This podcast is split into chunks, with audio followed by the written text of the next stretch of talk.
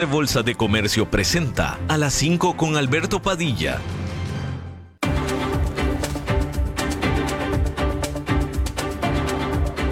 Inicia a las 5 con Alberto Padilla. Un programa diseñado con el objetivo de llevarte diariamente un tema de actualidad, acompañado siempre de reconocidos editorialistas, de lunes a viernes a las 5 de la tarde por CRC 89.1 Radio, a las 5 con Alberto Padilla. Hola, ¿qué tal? Saludos, bienvenidos a esta emisión de A las 5 con su servidor Alberto Padilla. Muchísimas gracias por estarnos acompañando. Gracias por estar ahí. Le mando cálidos saludos desde la señal y las instalaciones de CRC 89.1 Radio en San José, Costa Rica, desde donde estamos transmitiendo hasta el punto en el tiempo y en el espacio el que, en el que usted nos está escuchando, porque estamos saliendo en diferentes vías simultáneamente, por ejemplo, en Facebook Live, en la página de este programa, a las 5 con Alberto Padilla. Estamos también disponibles en el canal de YouTube de este programa. Estamos en podcast, en las principales, más importantes plataformas para ello Spotify, Apple Podcast, Google Podcast y otras cinco importantes más. Aquí en Costa Rica, este programa que sale en vivo en este momento a las 5 de la tarde se repite todos los días a las 10 de la noche aquí en CRC 89.1 Radio. En esta ocasión me acompaña al otro lado de los cristales, tratando de controlar los incontrolables, el señor David Guerrero y la producción general de este programa, siempre poderosa, desde Colombia, a cargo del señor Mauricio Sandoval. Bien, hay que comenzar con noticias internacionales importantes, de mencionarle que se confirma que el líder de Corea del Norte, Kim Jong-un, efectivamente, como se había adelantado por parte de la inteligencia de los Estados Unidos, se reunirá pronto con Vladimir Putin, el presidente de Rusia.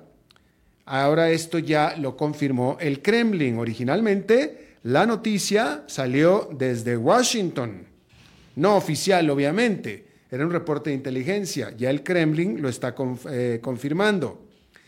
Todo parece indicar que Kim Jong-un está viajando dentro de Rusia en su ya famoso eh, tren blindado hacia, todo parece indicar, a la ciudad de Vladivostok en el eh, extremo este de Rusia, de acuerdo a el servicio de noticias de Corea del Sur, Yonhap. Como le estaba mencionando la semana pasada, oficiales de Estados Unidos fueron los que habían adelantado que ambos líderes estaban planeando el discutir que Corea del Norte le provea a Rusia de armamento para ayudarse en su eh, en su invasión a Ucrania. Ahora, eh, los análisis apuntan a que realmente en la práctica no es mucho lo que Corea del Norte le pueda ayudar a Rusia en términos de armamento. Porque en primer lugar, Corea del Norte no produce armamento ni tan sofisticado ni tan moderno como el que el propio Rusia eh, puede producir, para empezar. En segundo lugar, el armamento que tiene eh, Corea del Norte se asume que es ya vetusto y mal mantenido. Entonces, esto es más bien un asunto de óptica, es más bien un asunto de imagen, un asunto de relaciones públicas, saber que eh, y reiterar que Vladimir Putin cuenta con ayuda internacional, en este caso con Corea del Norte. Pero los análisis indican que realmente en la calidad no hay nada, o en la práctica pues no hay nada que Kim Jong-un realmente pueda hacer por Vladimir Putin. Eh, y bueno, también es conocido que Kim Jong-un tiene miedo a los aviones, no le gustan y es por eso que viaja en tren. En este caso, ir a Vladivostok es un viaje de varios días en su tren con toda comodidad, por supuesto, pero si lo quisiera hacer en avión, fue una cosa de dos, tres horas en vuelo, pero simplemente a él no le gusta el avión, prefiere irse en el tren, que por cierto, los reportes son que Vladimir Putin también ya desde que, desde que comenzó esta invasión de Rusia a Ucrania, él viaja también, prefiere viajar en tren, precisamente para evitar sabotajes. Eh, pues digo, nada más pensemos en Prigonshin, ¿verdad? Si a uno alguien le hace un sabotaje en el avión, lo más seguro es que no sobrevive. Le hace un sabotaje en el tren, probablemente no pase mucho. Y bueno, ahí está la información. Por cierto que hay que mencionar que el mes pasado fue uno medio difícil para la economía rusa, de hecho tan difícil como el más desde marzo del 2022, que fue cuando los inversionistas internacionales abandonaron el país cuando se colapsó el rublo justo después de que comenzara la invasión el mes anterior, es decir, en febrero. Bueno, pues ahora la moneda rusa de nuevo está eh, perdiendo valor, específicamente por razón de las sanciones que Occidente le ha impuesto a Rusia sobre sus exportaciones. Y también, por supuesto, que las altas tasas de interés no han ayudado mucho al rublo en lo absoluto. Y los datos que se publicaron este lunes muestran que el superávit comercial está, eh, continúa decreciendo, en parte porque está exportando menos Rusia. Sin embargo, hay que establecer que no todas las señales de la economía rusa son negativas, porque a pesar de esta caída que se está dando en el rublo, la, la actividad económica en Rusia se mantiene, se mantiene eh, con vigor, vamos a decirlo así, de acuerdo con una serie de datos económicos de tiempo real eh, que sigue en este caso The Economist. Decir que este deterioro que se está dando en el superávit comercial es en parte causado por una mayor cantidad de importaciones que está haciendo Rusia de la mano con una mayor una menor cantidad de exportaciones, pero está importando más. Entonces, lo que también significa que está importando más es que hay actividad económica. Un país que no tiene actividad económica no importa, o no tiene importaciones, mejor dicho. en este caso, Rusia está aumentando sus importaciones, quiere decir que hay actividad económica, pero también significa que eh, está eh, importando a pesar de las sanciones de los países de Occidente, es decir, que está encontrando alternativas. ¿Sí?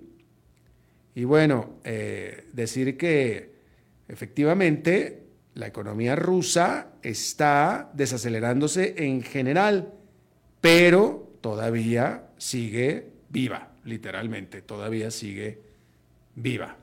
Y bueno, ahí lo tiene usted. En Libia, en el norte de África, se informa que hasta 2.000 personas habrían perecido en el este del país después de la tormenta Daniel que causó severas inundaciones de acuerdo con el primer ministro del gobierno del este de Libia, Osama Hamad. Miles más se reportan como desaparecidas.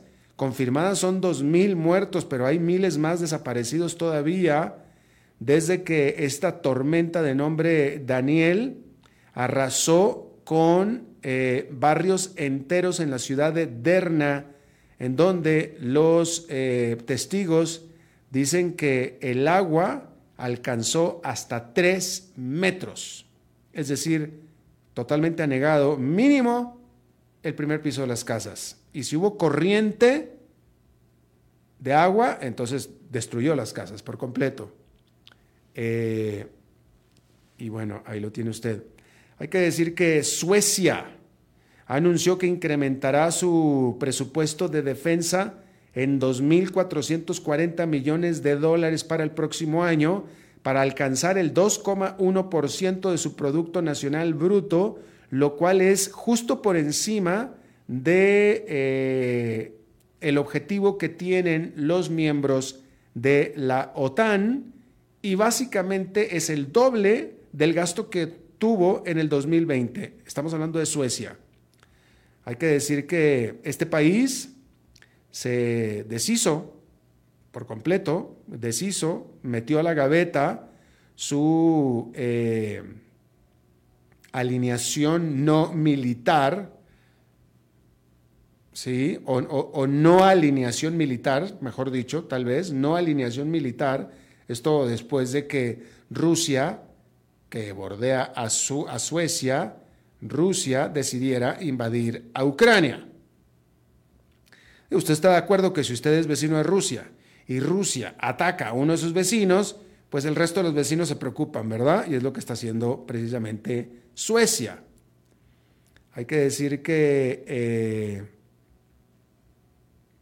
Suecia también está pidiendo desesperadamente pertenecer a la OTAN, pero una oposición de Turquía se lo ha estado impidiendo hasta ahora, en este momento. Bueno, y decir que la economía de la eurozona se espera que crezca para este año un 0,8% y para el 2024 un 1,3% de acuerdo a los nuevos estimados de la Comisión Europea. Hay que decir que en ambos casos es una revisión a la baja con respecto a la última publicación que hizo en mayo la débil demanda y un aumento en los precios del consumidor han afectado a las economías más de lo que se esperaba, a pesar de que ha habido una fuerte temporada de turismo en muchas partes del continente europeo. Ahí la tiene usted. Bueno, en otra parte donde hubo un desastre este fin de semana fue en Marruecos, donde hasta ahora se informa que eh, el terremoto del viernes ha causado al menos 2.800 personas.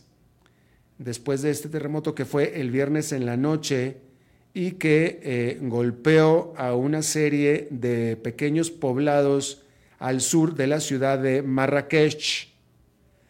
Los equipos de rescate todavía están apresurándose a encontrar sobrevivientes, pero después de tres días la esperanza se desvanece. Este terremoto de 6,8 grados en la escala de Richter es el más mortífero en Marruecos desde 1960. Eh, no sé si usted ha notado en, eh, carne propia, es decir, con, casos verificados que usted haya conocido, pero en algunas partes está aumentando otra vez el COVID. Eh, en Estados Unidos, esta semana, la semana pasada, se anunció que la primera dama de Estados Unidos le dio COVID. Eh, las dosis serán eh, distribuidas a lo largo y lo ancho de los Estados Unidos y qué sector de la población van a ser a los que van a recomendar ponerse este refuerzo. El ejército ucraniano asegura haber retomado el control de varias eh, plataformas petroleras y de gas las cuales allá se les conoce como las Boico Towers o Torres Boico, que se encuentran en el Mar Negro cerca de la península de Crimea, que territorialmente pertenece y respecto de la incómoda presencia de estos 85 miembros del ejército estadounidense, son una muestra de los esfuerzos de Estados Unidos Estados Unidos ni es culpa de Europa, es culpa de Rusia. Pues, no, Rusia se tiene que hacer más atractiva, Rusia se tiene que hacer más querida. Pues es la, verdad. Y bueno, ahí lo tiene usted.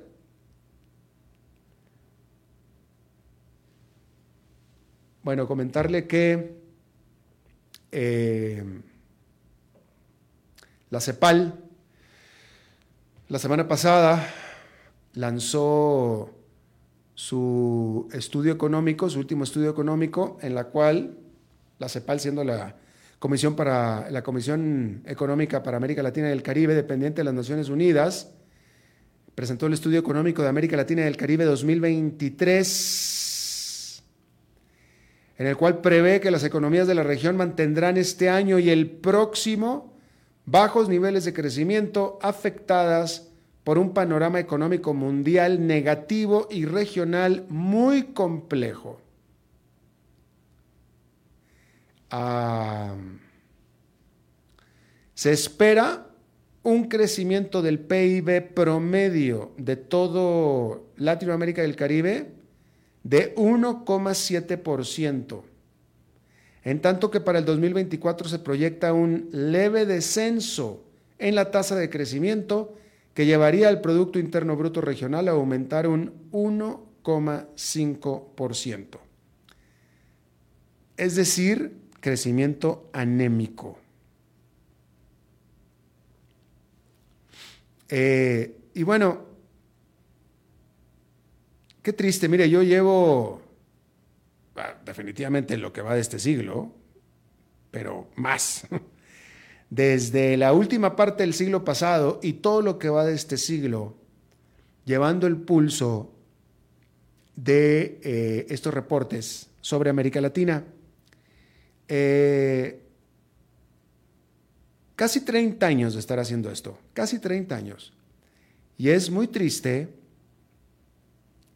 ver que de hace 30 años, e-, este reporte que yo le estoy dando aquí, que es del 2023, pudo haber perfectamente sido del 1997. Perfectamente, ¿eh? Crecimiento regional de 1,7% y el siguiente año 1,5%. Perfectamente pudo haber sido de finales del, del siglo pasado, sin problema. Lo que le quiero decir, que usted ya sabe perfectamente, es que estamos igual, estamos donde mismo, no avanzamos, no avanzamos, no hay nada, no avanzamos aquí en América Latina. De ahí que escribí el libro El continente dormido, precisamente. Pero es, es bien frustrante, realmente es muy frustrante y mucha lástima.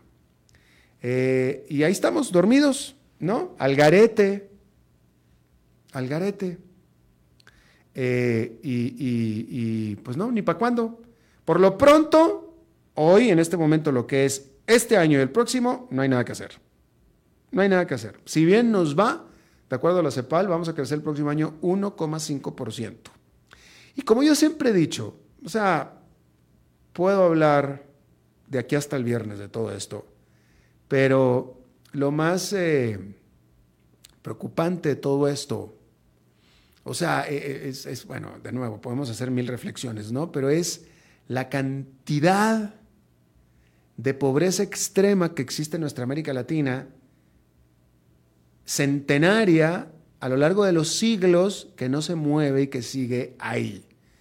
¿Cuánto tiempo más puede aguantar? O sea, estamos hablando de decenas de millones de personas que no tienen, que no saben, no saben, cuando se despiertan en la mañana, no saben, tienen duda de si van a poder comer tres veces al día. Tienen duda. Y muchos de ellos no, saben ni siquiera dónde van a dormir esa noche. Pero estamos hablando de decenas de millones de personas, ¿eh? Y así llevamos todo el siglo XX y lo que va del XXI, y por supuesto que es del siglo XIX también. Es terrible. Y, bueno, eh, hay, que, hay, que, hay, que, hay, que, hacer, hay que hacer reformas económicas, tenemos que avanzar, tenemos que hacer reformas económicas, tenemos que arreglar la economía. Y es la parte que no hemos logrado hacer.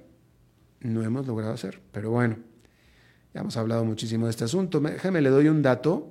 Por cierto, ahora que se cumplieron 50 años de eh, golpe militar en Chile, este dato que reporta The Economist, ¿sí?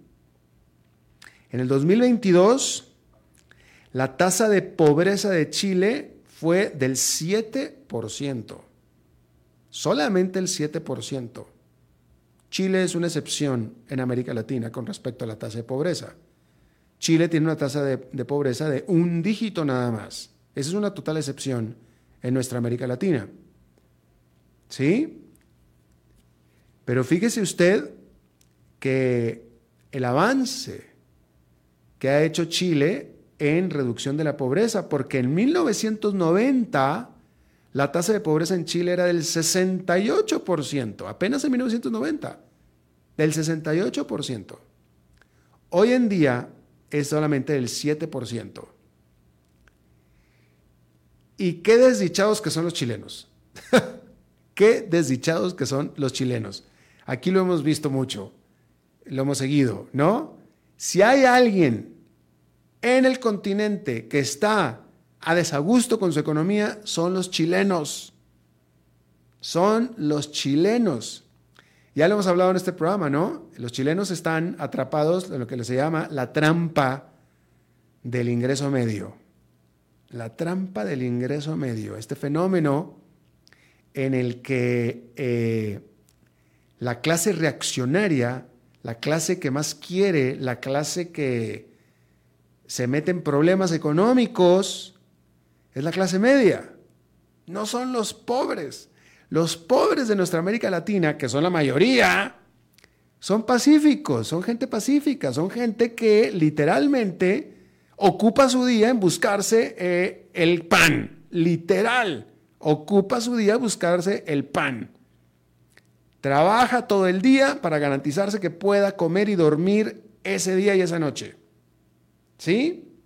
Son los de la clase media, los que empiezan a adquirir deudas, los que empiezan a aspirar a más y para aspirar a más empiezan a adquirir deudas y terminan metiéndose en problemas económicos que son problemas que no tiene el pobre. Y eso es lo que está pasando con los chilenos. Por eso están tan desdichados. Hombre, acuérdese usted, hace apenas 3, 4 años casi destruyen todo Santiago protestando. Eh, ¿qué, es lo que la circunstancia en la que está este momento eh, Chile, ¿no? Cambiando la constitución. Es un país rico. Son las clases medias los, los reaccionarios, los, los, más desdichados, los que están, este, digo, de alguna manera, poniéndolo en términos muy, muy simples, el pobre pues está muy a gusto. Él ocupa su día a buscarse el pan y no se preocupa por otras cosas más. Es el de la clase media, el inconforme. Y el que hace que los chilenos sean tan desdichados con su economía a pesar de las cifras que le acabo de dar. Bien, vamos a hacer una pausa y regresamos con nuestra entrevista de hoy. A las 5 con Alberto Padilla por CRC 89.1 Radio. Ok, ya te has reído con nosotros, has aprendido con nosotros y nos hemos conocido más, pero es hora de ponernos serios. El mejor momento para invertir fue hace 10 años y el segundo mejor momento para hacerlo es hoy. Entra a transcomer.com, convertite en un inversionista y transforma tu destino. Transcomer, puesto de bolsa de comercio. Construyamos juntos su futuro. Somos expertos en eso. Acueductos y Alcantarillados trabaja para ofrecerle más y mejores servicios. Con una inversión de más de mil millones de dólares, la Ruta del Agua está agilizando la construcción de acueductos a nivel nacional para llevar agua potable a más de 1.300.000 personas. Y por medio de la ruta de saneamiento, se está impulsando la construcción de alcantarillados sanitarios que beneficiarán a más de 1.200.000 personas. AIA, haciendo que fluya el desarrollo.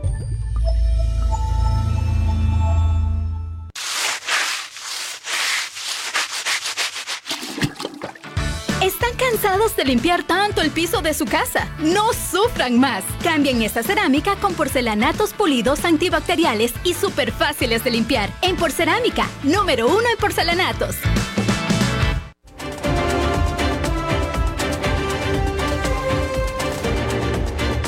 Seguimos escuchando a las 5 con Alberto Padilla. Muchas gracias por continuar con nosotros. Eh, vamos a hablar de la economía de Argentina. Eh, cuando yo me refiero a Argentina y cuando voy a Argentina, a mí me gusta siempre decir que Argentina es un país único, porque es el único país en América Latina en el que está pasando las cosas que están pasando, básicamente, ¿no? Eh, ahora con el, resurgimiento, ahora que vienen las elecciones presidenciales y con eh, la aparición de Javier Milei, eh, que, muchos están empezando a pensar que gana en primera vuelta, lo, que sería histórico en, Argentina, ¿no? Pero una de las banderas de Milei es la de la dolarización, de que Argentina dolarice, que deje el peso argentino para adoptar el dólar. Eh, y para todos los de América Latina nos viene a la mente los países en América Latina que tienen el dólar. Panamá, Ecuador y El Salvador son países que su moneda de curso corriente es el dólar estadounidense. Panamá lo ha tenido desde principios del siglo, del siglo pasado el caso más elocuente o los casos más elocuentes que más se pueden tomar en comparación son el del Salvador y Ecuador, que en ambos casos eh, dolarizaron más recientemente y a raíz de crisis y situaciones económicas muy parecidas a las que en este momento tiene Argentina. Y en ambos casos, tanto en Ecuador como en El Salvador, la situación se estabilizó. Eh, eh, o sea, el gran problema que llevó a la dolarización de estos dos países fue una gran desestabilización, una gran crisis. Adoptan el dólar, fue muy traumático, todo lo que ustedes quieran, pero desde entonces la estabilidad económica, si acaso sin crecimiento, pero hay estabilidad económica. Y de ahí es de donde vienen los que apoyan a Javier Milei. Hay quienes dicen que es cierto, podrá ser el caso de Ecuador y El Salvador, pero que Argentina es diferente y no es aplicable. Vamos a hablar de esto. Yo le agradezco muchísimo a Roberto Kachanowski. Él es eh, economista y comunicador argentino. Roberto, me da mucho gusto saludarte. Gracias por aceptar la entrevista. ¿Cómo, ¿Cómo estás? Un gusto saludarte. Gracias, Roberto. ¿De qué lado estás tú? ¿Cuál es tu opinión? Oh, a ver, lo veo en dos partes. Sí. Desde el punto de vista conceptual, me parece que es un debate que hay que darlo, e inclusive yo en el año 2018 y en el 2019 hice dos debates muy importantes en la Universidad del SEMA, no sé si la conoces aquí en Argentina, eh, con Jorge Ávila, que es un economista que está a favor de la dolarización, y ambos coincidimos en que era necesario llevarlo adelante, o que era posible, mejor dicho, que era conveniente. Ahora, una cuestión es la, un punto es la cuestión conceptual y la otra es prácticamente, ¿podés aplicarlo o no? Son dos cosas diferentes, ¿no es cierto? O sea, uno es debatir la conveniencia o no de una dolarización y la otra es, ¿se puede hacer o no se puede hacer? Porque conceptualmente, ¿qué es dolarizar? Es decir, en el caso de Argentina, que el Banco Central dice traigan todos los pesos que están circulando, tomen los dólares al tipo de cambio que dé la, conversión, ¿correcto? Eh, y el Banco Central no tiene dólares en la Argentina en este momento. Eh. Para que te una idea, en realidad las reservas de libre disponibilidad son negativas en 10 mil millones de dólares. Entonces, la pregunta es, ¿de dónde vas a sacar los, no sé, 10 mil millones de dólares que se necesitan hoy en día para rescatar la base monetaria o los pesos en circulación para una amplia audiencia si no tenés dólares para hacerlo? Ese es un primer punto. Pero hay una diferencia que no es menor con el caso de eh, Ecuador y del Salvador. El Banco Central de Argentina tiene una deuda con los bancos eh, a través de lo que acá se llama el LEVAX. Eh, de, Esa deuda que los bancos le compraron al Banco con los depósitos de la gente. Entonces, si dolarizas, de alguna forma vas a tener que cancelar ese pasivo. Cuando estoy dando los números en dólares, estoy tomando el tipo de cambio blue, marginal o como quieras decirlo, ¿no? Entonces, eh, ese no fue el caso de Ecuador, no fue el caso de Salvador. Los bancos centrales del Salvador y de Ecuador, cuando dolarizaron, no tenían esa deuda con los bancos, que era deuda que los bancos habían comprado con los depósitos de gente. Entonces ahí tienes un riesgo. ¿Qué vas a hacer con esa deuda? ¿No la vas a pagar? ¿Vas a confiscar los depósitos? ¿Vas a licuarlos con una hiperinflación? O sea, falta que expliquen esa parte. Eh, eh déjeme, la explican vía una... Déjeme le pregunto una, una cosa, eh, don Roberto. Yo realmente no recuerdo cuál era la, la, situación de los bancos centrales de Ecuador y de El Salvador en ese momento. No recuerdo. Eh, eh, eh, debía haber tal vez hecho esa tarea, pero lo que sí recuerdo, porque en ambos casos los cubrí, era que la situación, tanto en El Salvador como en Ecuador, era de incendio, era, era, era de incendio, era terrible, traumática, una era crisis total. De ahí que se tomó la decisión de la dolarización en ambos casos. Me cuesta también lo personal trabajo pensar que la situación eh, eh, en Ecuador y en El Salvador era mejor que la que Argentina pudiera tener en este momento, en el sentido de que era tan mala que tuvieron que dolarizar. Entonces, en ese sentido, yo me atrevería a decir, bueno, si lo hicieron ellos, lo puede hacer Argentina también, con todos los traumas y golpes que eso trae, porque fue traumático. Pero después vino la, estabilidad, ¿no? Entonces yo le pregunto a usted, eh, ¿será efectivamente que la circunstancia en este momento Argentina es realmente mucho peor que la que pudo haber sido en Ecuador y El Salvador que previene Argentina dolarizar? De nuevo, eh, hay dos partes en la dolarización. Uno es rescatar eh, la base monetaria, los pesos que circulan en Argentina. Y la otra es cancelar. Si, si voy a dolarizar, tengo que cerrar el Banco Central. ¿Estamos de acuerdo? Sí. Para eso tengo que cancelar los pasivos del Banco Central. Y el Banco Central no tiene activos para cancelar sus pasivos. Y esos pasivos juegan contra los depósitos de la gente. Algo que no ocurrió en Ecuador ni en El Salvador. Ellos tenían los dólares para poder dolarizar.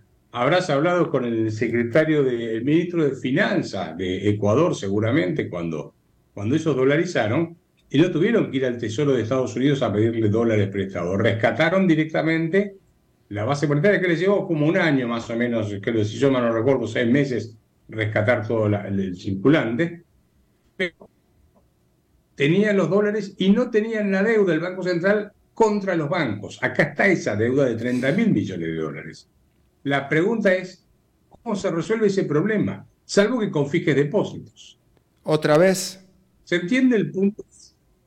Sí. Otra vez.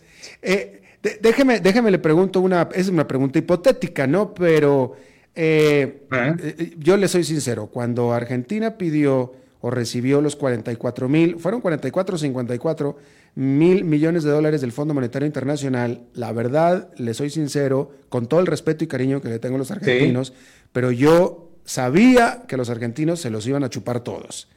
Cosa que pasó, se los chuparon. Pregunta, un crédito similar, eh, ese crédito en ese caso, ese crédito, ¿pudo haberse utilizado y, resolvíamos el problema de la dolarización que usted presenta aquí? En ese momento lo que se hizo con ese crédito que no, llegó a desembolsarse todo, eran cincuenta y pico de millones de dólares, pero creo que fueron cuarenta y pico de mil, pero no importa. Lo que se hizo con, el, el 95% de ese crédito fue cancelar pasivos que vencían, o sea, deuda que vencía. O sea, se canceló deuda con nueva deuda del fondo eh, y obviamente eh, se usó una parte menor para tratar de estabilizar el mercado de cambio, pero fue una parte menor. Eh.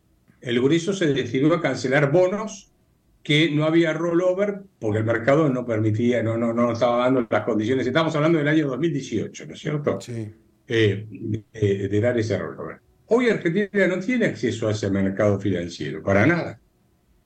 y yo te diría, en ese momento, si se hubiese conseguido un crédito de 20 mil millones de dólares adicional a los 40, a los 40 y pico de mil millones, ahí sí se podía dolarizar, cancelando todos los pasivos que tenía el Banco Central y cancelando y rescatando el circulante.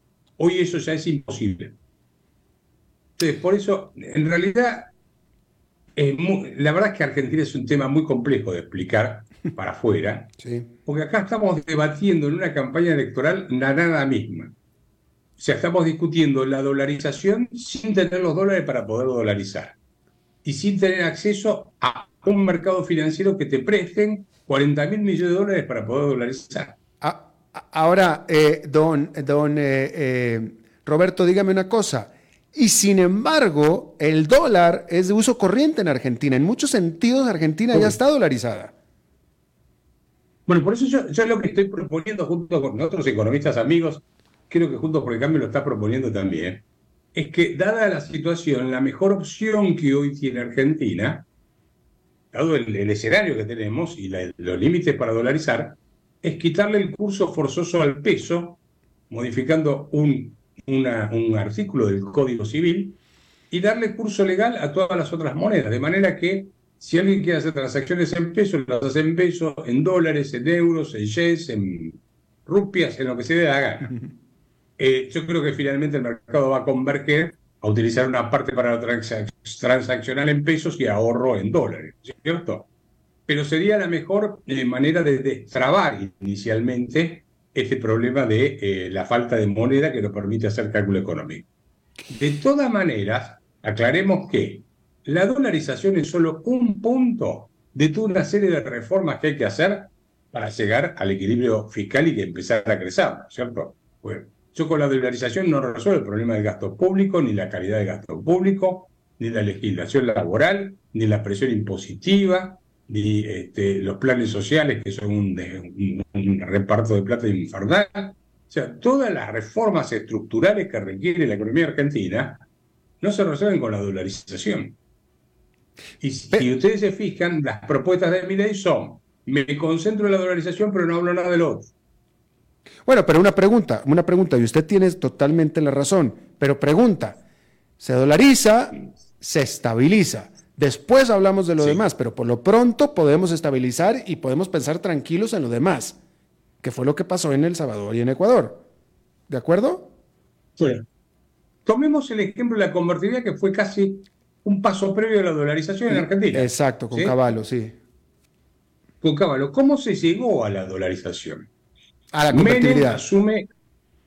¿Cómo? A la convertibilidad. perdón, a la convertibilidad, disculpa. A la convertibilidad. Menem, que llega a mediados del 89 al gobierno, hace un tránsito. En el año, primero tiene una hiperinflación. Después hizo lo que llamó el plan Bonex, que fue confiscar depósitos toda esa deuda que estaba del Banco Central con los bancos y los bancos con los depositantes, le confiscó los depósitos a los depositantes, una parte importante, lo que generó un proceso recesivo fenomenal. Eso llevó a otro salto hiperinflacionario y es ahí cuando ya se había hecho el plan Bonex, o sea, confiscar parte de los depósitos, que Caballo puede llegar a la, eh, a la dolarización. Convertibilidad. Te diría más, a la convertibilidad, perdón, a la convertibilidad. Te diría más, es Caballo el que le pide a Herman González, que era el ministro de Economía anterior, el que le pide que primero confisque los depósitos y después él asumía y ponía la convertida, que tampoco lo quiso hacer de entrada, lo hizo en marzo de 1991, si mal no recuerdo, cuando, bueno, ya no había más eh, descontrol. Entonces, para llegar a ese proceso, que digamos la convertibilidad vendría a ser un equivalente o un paso previo a la dolarización, no sé si, si estamos de acuerdo en este punto, mm hubo que confiscar los depósitos. Si no, no había forma. Entonces, eso es lo que no terminan de resolver eh, eh, la propuesta de mi ley y, por eso, gente que está a favor de la dolarización, como es mi caso, tengo que diferenciar y decir, mira, no arruinemos una buena idea que puede ser útil hacia el final. Ah. No sé si la podemos aplicar ahora, pero sí al final. Ahora, una, una pregunta o, un punto aquí, eh, don Roberto. Cuando la convertibilidad de Domingo Cavallo fue traumático, como usted lo dice, confiscaron los depósitos, fue horrible, fue espantoso y eventualmente fracasó. Pero en el Inter, y fracasó porque le faltó las reformas que debía acompañarla después, pero en el Inter fue bastante exitosa, funcionó. Eh, y la gente se tranquilizó, la gente que le confiscaron sus depósitos, o sea, por un momento hubo una estabilidad que no veía Argentina y no volvió a ver más. Claro, después fue el generador de la crisis horrible, pero en un momento se estabilizó y la gente se tranquilizó, ¿sí o no? Sí, a ver, pero la culpa del fracaso no fue de la convertibilidad. La convertibilidad es una regla monetaria, en última instancia. Ahora, en los primeros cuatro años, Caballo hace reformas importantes. Por ejemplo, privatiza la mayoría de las empresas estatales. Eh, logra, desregula la economía, hace una, privatiza el sistema de previsión social, o sea, las jubilaciones. Entonces, avanza una serie de reformas que le dieron respaldo a la convertibilidad, y eso duró 10 años aproximadamente. ¿Mm? Eh, ahora, luego, cuando Menem busca la re-reelección, la reelección, él fuerza la reforma constitucional y ahí ya después que gana, o antes de ganar, o cuando está por la campaña, empieza a subir el gasto público y entra en déficit fiscal. Entonces, la inconsistencia de la convertibilidad fue tener déficit fiscal con convertibilidad, porque había que tomar deuda pública claro. O deuda en el mercado internacional. Esa deuda obviamente iba creciendo porque se hacía el rollover de los intereses. Y eso terminó estallando en diciembre del 2001. 2001, pero en particular el 2002. Eh, efectivamente, pero el punto que yo quiero volver a subrayar es que eh, la convertibilidad se implementó con muchas penurias, con mucho eh, desastre, con mucho horror, pero después trajo frutos interesantes. La gente se tranquilizó, la gente la apoyaba, la gente estaba contenta. Estoy, estoy, viendo que algo así, estoy viendo que algo así puede repetirse con la dolarización, es lo que estoy tratando de decir. Estoy haciendo un paralelismo. Eh, eh, coincido 100% en el punto, hasta el nivel que Menem gana las elecciones de 1995 cuando se produjo el efecto tequila, recordás el efecto tequila en el año 95 y que golpeó a todos los países de América Latina, por lo menos, eh, acá la economía estaba en recesión, pero como la inflación era cero prácticamente, o estaba en un nivel cercano a cero, eh, él logra el apoyo, gana con el 50% de los votos, gana cómodo, gana, sí, sí, o sea, Imaginar un país donde un presidente en recesión gana las elecciones no es tan fácil, ¿no es cierto? Así que coincido en que, en que fue el resultado positivo la, convertibilidad y fue positivo el, este, desde el punto de vista político inclusive. Eh, ahora, son dos animales diferentes lo que estamos viendo. ¿eh? Ojo que una cosa es decir, voy a hacerlo, a hacerlo lo que se hizo en el año 91, donde había dólares, y hoy en que no hay dólares. O sea, no estoy discutiendo la conveniencia de, la, de dolarizar. Yo creo que sería conveniente. Mi punto central es, ¿podés o no podés hacerlo ahora? Si yo te digo, vamos a Marte y volvemos. Eh, es decir, es fantástico. bueno, ¿tenemos los instrumentos para ir y volver? Ahora, déjeme le pregunto de manera rápida porque se nos acabó el tiempo ya, pero eh, si no hacemos nada y seguimos como seguimos, este tren va a chocar, va, a pasar algo feo, va a pasar algo horrible. O sea, algo tenemos que hacer, pues si, no, si seguimos como seguimos, vamos a tocar un fondo que quién sabe cuál es y va a ser muy horrible. La pregunta es si entonces podemos dolarizar o, qué vamos a hacer después. Algo vamos a tener que hacer porque esta situación es insostenible, ¿cierto? Cierto. Lo que hay que hacer son adoptar como mínimo siete medidas que enumero nada más rápidamente. Una reforma monetaria que consiste en quitarle el curso forzoso al peso y darle curso legal a todas las otras monedas. Eh, bajar el gasto público, mejorar la calidad del gasto. Reformar el sistema laboral. Eh, desregular la economía. Hacer una reforma tributaria. Incorporar la economía argentina al mundo. Y además de eso, eh, transformar todo lo que son los planes sociales en trabajo genuino. Es un proceso largo que tiene que ser un plan económico global mucho más amplio que una simple reforma monetaria. Cada una reforma monetaria. ¿eh? Cada una de estas reformas que estoy, o sea, usted me, parecen totalmente puntuales y, ciertas y verdaderas, pero en la realidad argentina, cada una de estas reformas, desde la primera hasta la última, son piquetes y cazareolazos. Y, sí, pero la realidad es que la dolarización sin convertibilidad, dolarización o reforma monetaria de competencia de moneda, pongámoslo de esta forma, como estoy proponiendo, sin las reformas de fondo, no sirven de nada porque las reformas monetarias no son sustituto de las reformas estructurales. Mm. Y el problema que tenemos en la Argentina es que creemos que o los pedidos de crédito en el exterior o las reformas monetarias solucionan los problemas estructurales. Y no es así. Hay que hacer todo de una vez, ¿no? Claro, claro, eh, exacto que eh, la verdad de las cosas es que eso se debió haber, se, haber hecho cuando, cuando, cuando salió de la rúa, cuando vino la crisis esta del 2001 y todo, ahí es donde se debió haber hecho y, que fue cuando lo hizo el resto de América Latina. El resto de América Latina hizo las reformas que lo trajo a la estabilidad, etcétera, económica hasta la fecha, sin crecimiento, pero con, con, estabilidad, a raíz de, fuertes crisis económicas. Eh, el problema es que Argentina desaprovechó esa oportunidad.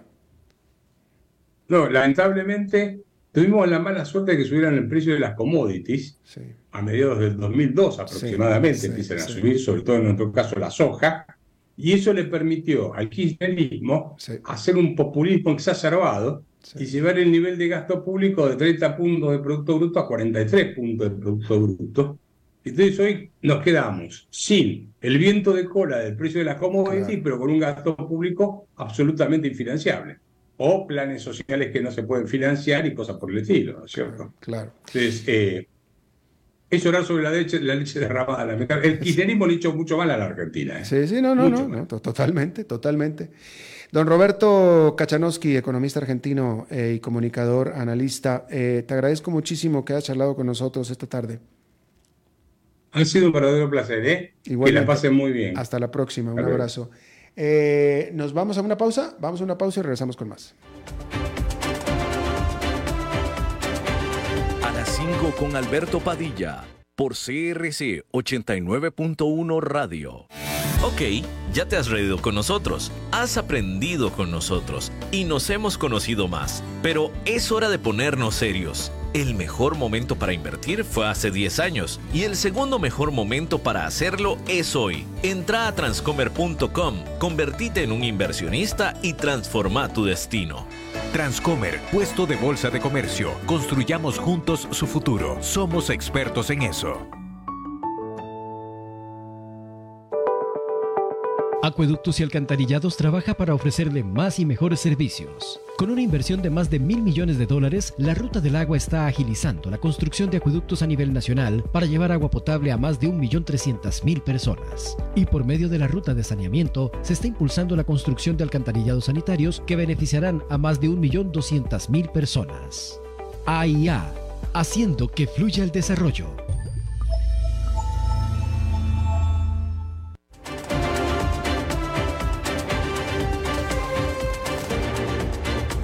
Seguimos escuchando a las 5 con Alberto Padilla.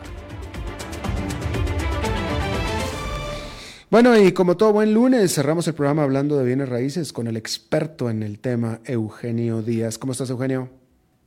Hola, Alberto, ¿qué tal? Muy buenas tardes, ¿cómo estás? Saludos a ti y a todo el auditorio, hoy lunes. Igualmente para ti. Gracias, Alberto. Y bueno, les quiero comentar en esta sección de los bienes raíces el día de hoy lunes, Alberto, a ti y a todos tus radioescuchas que Costa Rica se ha posicionado bien en el tema de los créditos hipotecarios para las personas que quieren comprar vivienda. Estamos en un buen momento, a pesar de que las tasas han subido. El año pasado fue un momento muy difícil y ahora eh, los bancos han logrado tener una colocación que parece ser que ni ellos mismos esperaban. Esto nos ha, nos ha hecho, Alberto y estimados radioescuchas, que el mercado inmobiliario, como yo lo he dicho en otras secciones de, de, los lunes con, con, Alberto Padilla, que ha, ha estado dinámico. Pero ¿qué les quiero decir con esto?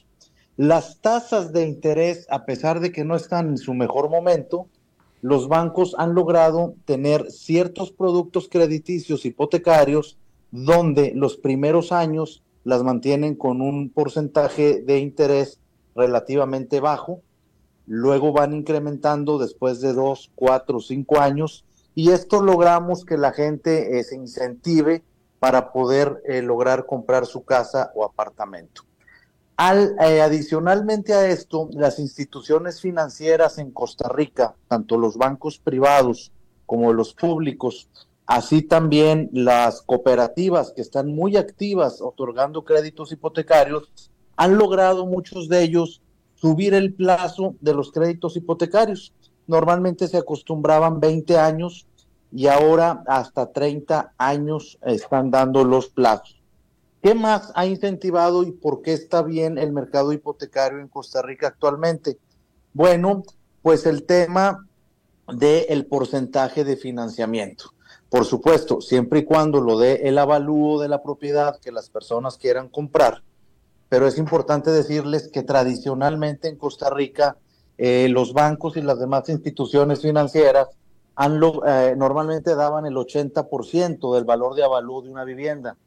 Al día de hoy, algunos prestan, y ya varias instituciones financieras, hasta el 90%. Esto quiere decir que las personas que quieran comprar casa, que quieran comprar un inmueble, ocupan tener menos porcentaje de prima. Antes necesitaban el 20%, ahora, en, no en todas, pero en una gran cantidad de instituciones financieras, solamente con el 10% de prima logran eh, poder acceder al crédito hipotecario y a la compra de su vivienda. Así es que, Alberto, todo esto ha hecho que a nivel nacional, para los costarricenses, y hablando específicamente del mercado nacional, se ha logrado que se reactive cada vez más la consecución de un crédito hipotecario y para las instituciones financieras la colocación de sus productos. Es por eso, estimado Radio Escuchas, que hoy en día, con un 10% de prima en lugar de un 20% y con tasas relativamente competitivas y plazo hasta de 30 años, usted puede ahora eh, poder comprar su casa o su bien raíz. Acérquese a su institución financiera que de, su preferencia y estoy seguro que le van a dar ahí una buena alternativa, aunque siempre también es recomendable que compare en dos o tres instituciones quien tenga mejores eh, ofrecimientos para usted. Esta es la sección del día de hoy, estimado Alberto, y espero que les guste y les sirva a todo el auditorio. Gracias, Eugenio. ¿Tu programa de los sábados? Gracias, Alberto. El programa de los sábados, Club Inmobiliario Radio, donde los invito a todos ustedes a escucharnos todos los sábados de 1 a 1.55 de la tarde por esta emisora, CRC 89.1 Radio, donde hablamos única y exclusivamente de temas inmobiliarios, bienes raíces, tanto del mercado nacional como internacional. No se lo pierda y síganos todos los sábados. Gracias, Eugenio Díaz. Con mucho gusto, Alberto, que tengan todos ustedes una excelente semana. Igual para ti también. Y eso es todo lo que tenemos por esta emisión de A las 5 con su servidor Alberto Padilla. Muchísimas gracias por habernos acompañado. Espero que termine su día en buena nota, en buen tono. Y nosotros nos reencontramos en 23, en 23 horas. Que la pase muy bien. A las 5 con Alberto Padilla fue traído a ustedes por Transcomer, puesto de bolsa de comercio. Construyamos juntos su futuro. Somos expertos en eso.